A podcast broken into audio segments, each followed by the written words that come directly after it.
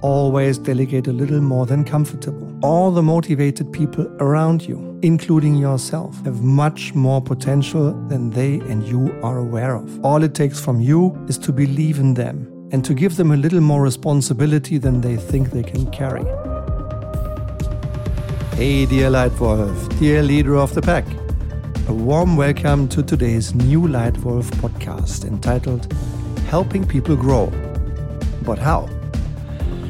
I assume that for you as a leader, this is a topic that at times is going through your mind as well. Developing people involves a range of activities and strategies, all aimed at enhancing the knowledge, the skills, and abilities of individuals within your organization. In today's dynamic and fast paced business environment, it's critical for organizations to develop their people continuously to achieve their goals.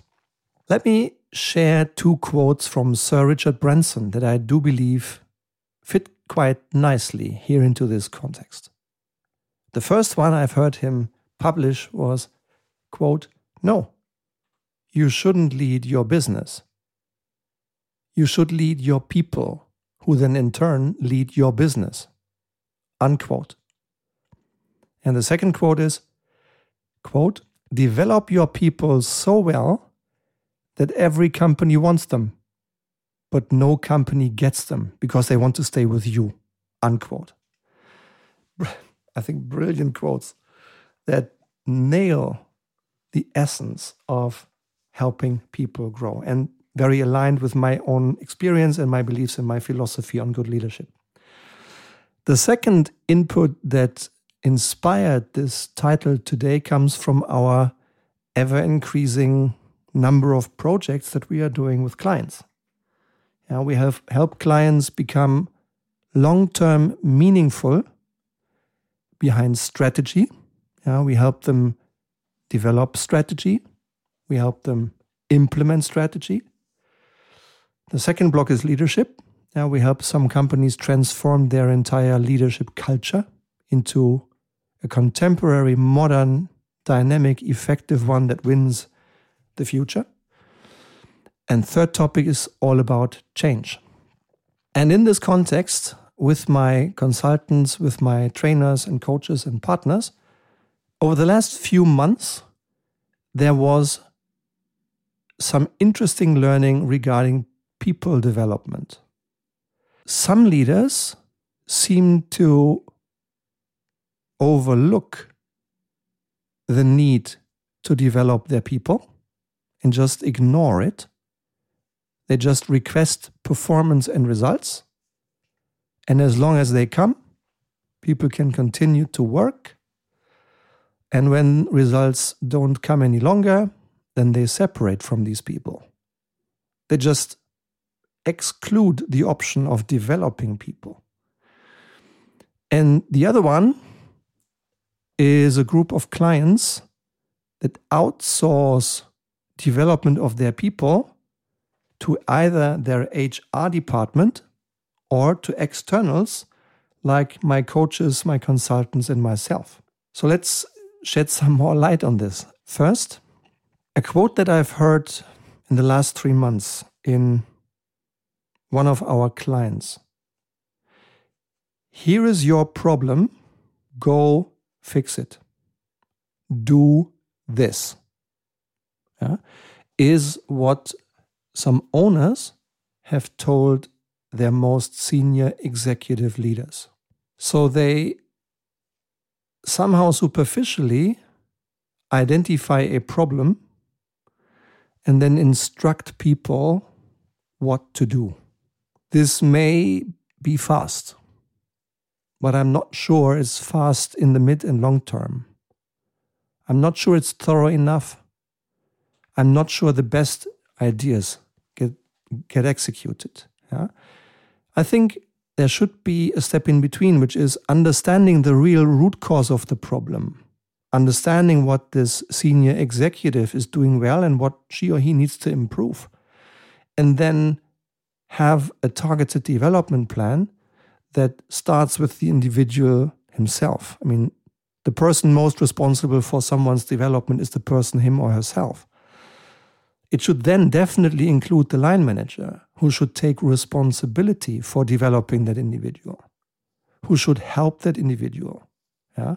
So I think we need to include the leaders into developing leaders reporting into them. Yeah? And that sometimes gets forgotten. And sometimes people just say, you know, here is a gap, fix it, or you get fixed. Yeah? And then they separate quite quickly.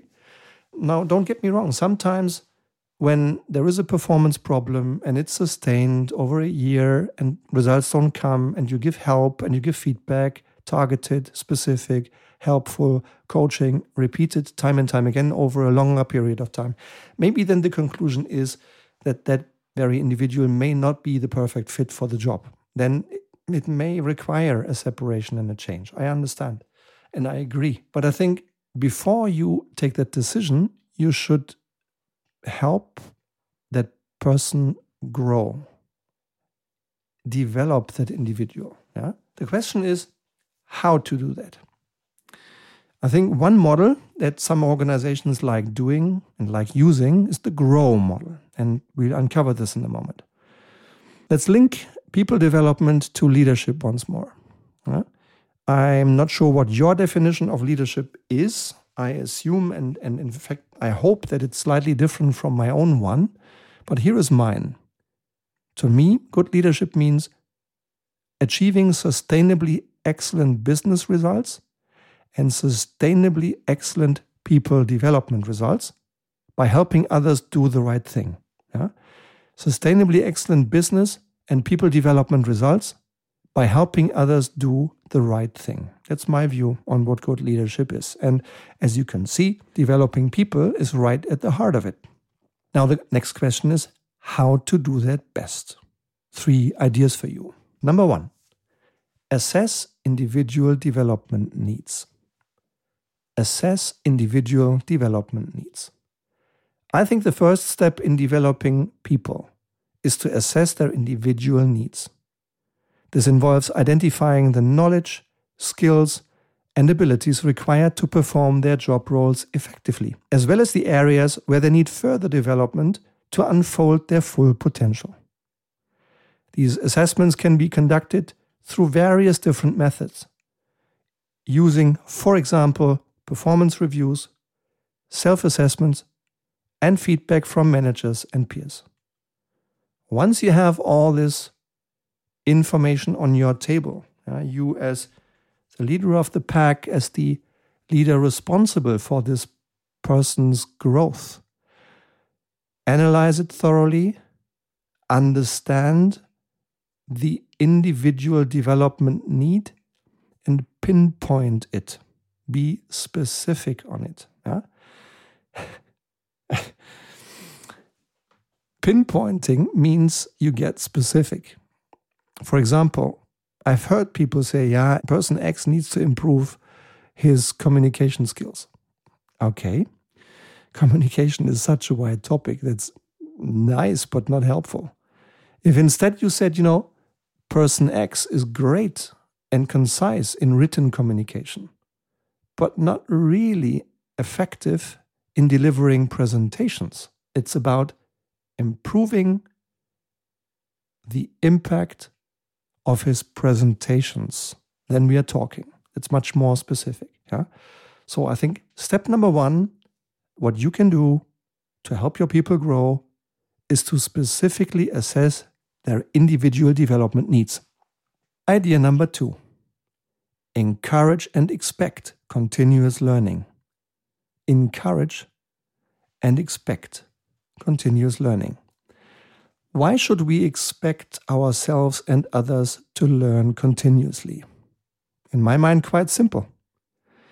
If we all agree that the world is changing faster than ever before, how on earth can anyone believe that you can remain fit for purpose, fit for your role without developing?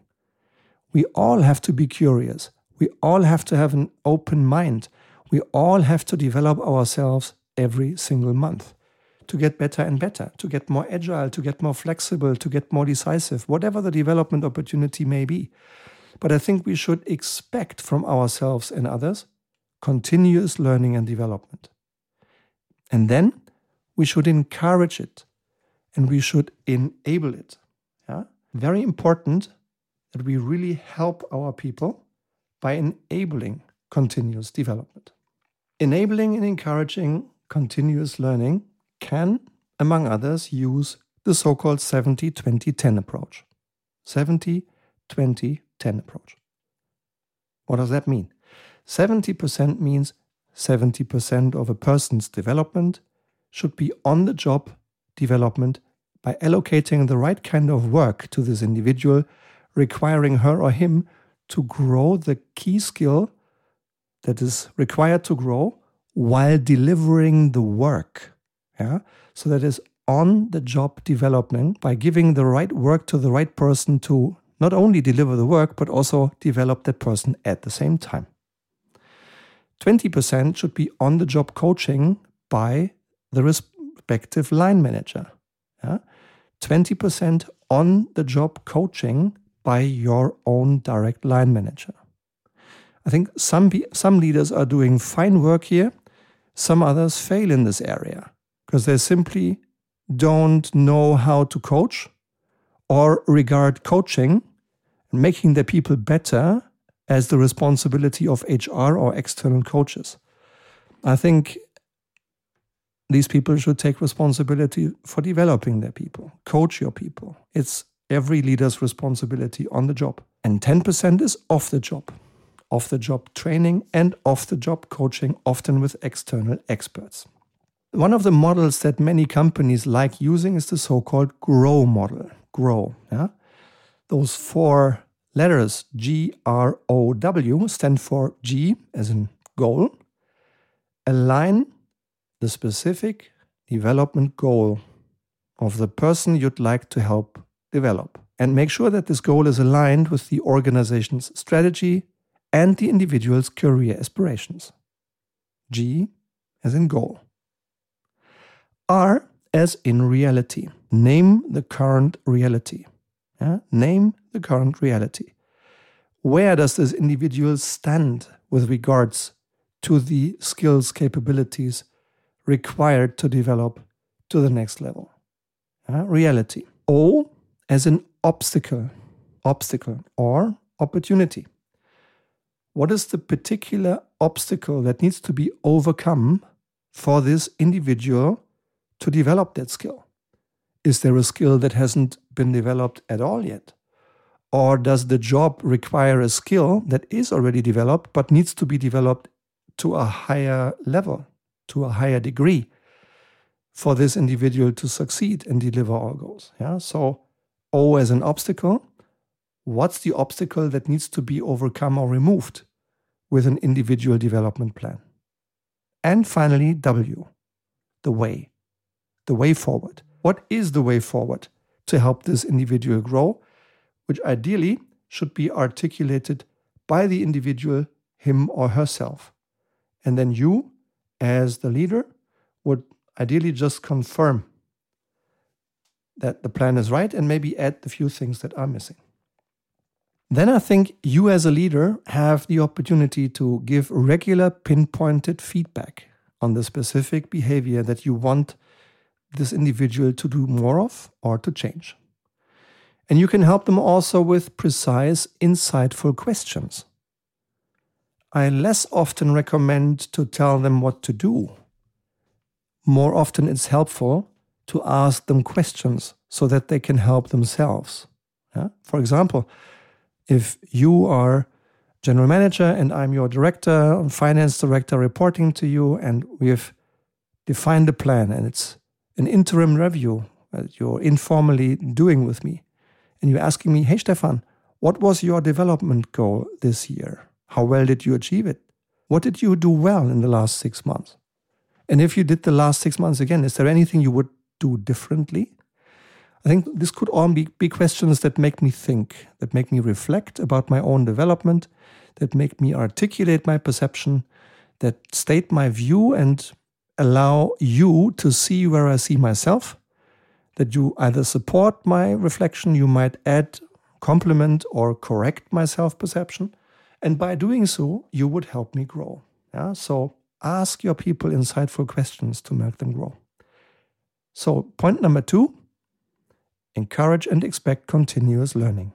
And tip number three on how to make your people grow always delegate a little more than comfortable. Always delegate a little more than comfortable. Why do I say this? I say this because all my experience shows that all the motivated people around you, including yourself, have much more potential than they and you are aware of. All it takes from you is to believe in them and to give them a little more responsibility than they think they can carry. Almost always, I've been proven right with this approach. And in fact, this approach has been test- tested on me a couple of times. I've had 16 different bosses in my career. An outstanding one of them, I had a few others truly outstanding women and men.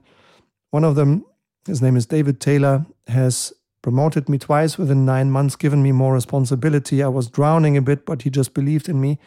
And he did this. He gave me uh, first quite a lot and then even more of additional responsibility. And he made me feel proud and a little uncomfortable at the same time. And if you'd like to learn from my experience with David, then I encourage you to also listen to two further Leitwolf podcasts. The first one is called Expect and Encourage. Uh, this is Leitwolf podcast number 215, number 215, entitled Expect and Encourage. I'm describing in this podcast my perspective or, of what David did with me over the three years that he was my boss. And if you'd like to meet David himself, he was with uh, Procter & Gamble for 42 years, all the way from entry position to seven years in global CEO. Very successful, incredibly accomplished career. If you'd like to meet David himself, then I recommend Leitwolf podcast number 154. Leitwolf podcast number 154. I can't yet. Leadership lessons from David Taylor. He is a big believer in the growth mindset from Dr. David Rock. Yeah. So, summarized, what do I suggest you think about to help people grow? One, assess individual development needs. Two, encourage and expect continuous learning. Three, always delegate a little more than comfortable. By the way, if you would like to grow fast, or if you have people around you in your company who would like to grow quickly as leaders, then I recommend you may want to have a look at Leitwolf Academy. Leitwolf Academy is a compact, highly impactful one year leadership program with myself. In this program, I have included the six courses that matter the most, that are essential in making you and everyone to become a stronger leader. You will receive more than 40 short, compact learning videos, tasks, learning control, tools, tips, literature, exchange with people from other industries, and six times a year, a live coaching with me. And just to illustrate the impact this can have on careers and on leadership development, on people growth, here is a quote from a wonderful woman who recently completed year one of the Academy, sharing the following quote I've just completed the Leitwolf Academy and can only highly recommend it. It encapsulates 30 plus years of Stefan's leadership and strategy learning packed into a hands on leadership training course. I appreciate the flexibility of the online course and the live group coaching sessions to network and learn from industry peers. I have since signed up for a second year of the Leitwolf Academy and I hope to see you there. Unquote. So if this sounds interesting, if you have people in your organization at every level who want to learn how to lead with more impact, join us. I'd love to welcome you soon as a new member of the Leitwolf Academy. And then finally, let me close today with a desire of mine. First, if you like this podcast, please click your star ratings to help increase visibility of this content with other people around the world who might also be interested in practical leadership tips. And please, if you can, drop me a line or two to help me understand what works in the way we share knowledge and what we can improve. And if you'd like to connect, I'd love you to connect with me on LinkedIn to join the conversation because I think leadership is lifelong learning. We are all learning with each other and from each other. So join us on LinkedIn, contact me on any channel that is good for you. And I'd like to be in touch and exchange with you on your view on what good leadership is. For today, I thank you for your time. I highly appreciate that you were here and invested some of your precious time into the Leitwolf podcast. And I can't wait to welcome you again, maybe already next Monday, here in the Leitwolf podcast. Thank you very much and speak soon. Ciao, your Stefan.